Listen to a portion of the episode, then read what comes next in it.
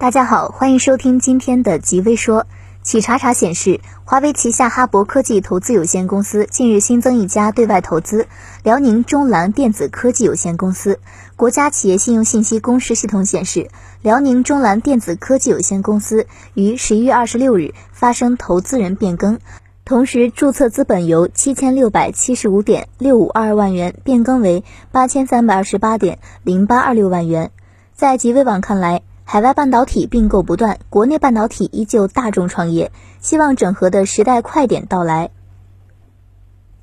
无论在消费、工业还是汽车领域，目前氮化镓都已经有了成熟应用的案例。英诺赛科销售副总裁陈玉林指出，在快充和激光雷达领域，氮化镓已经实现了千万级别的出货。英伟达在新一代人工智能处理器主板上也使用了一百伏的低压氮化镓电池模块。极微网认为，国内投资第三代半导体的项目很多，希望未来能够有突围的企业。二零二零年初，受新型冠状肺炎疫情的大面积爆发，各行各业均遭遇了巨大的影响和损失。在半导体存储行业，因为疫情的爆发，考虑到疫情、上游资源、运输物流、产能不足等因素，企业开始大规模囤货，使得整体供应趋于紧张。在高度垄断的背景下，存储芯片开始出现了涨价潮。极微网表示，未来一两年半导体产业链上游依旧会是卖方市场，缺货可能会维系很长时间。据悉，立讯精密和歌尔股份受 TWS 耳机预期下滑影响，股价表现相对疲软。一方面，由于前期 TWS 耳机预期下调，对整体苹果产业链有所压制。但手机端表现仍然良好，有错杀情况。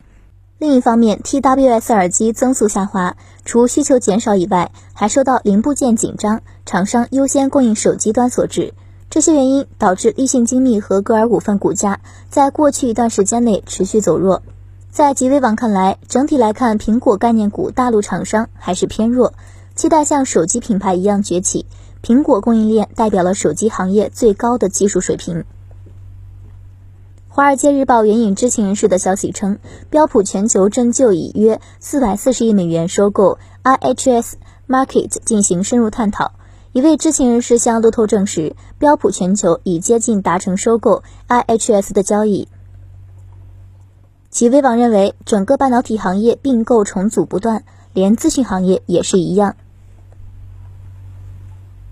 阿里发明的医疗病历的识别方法，借助于人工智能算法进行模拟训练，不管对于手写病历还是电子病历，都具有较好的识别效果，从而有效提升了医院的自动化进程，同时也可以避免因为手写病历难以辨认而发生错误。极飞网表示，医生手写处方早就应该用电子处方代替，都什么年代了？以上就是今天的全部内容了，欢迎大家的收听，明天见。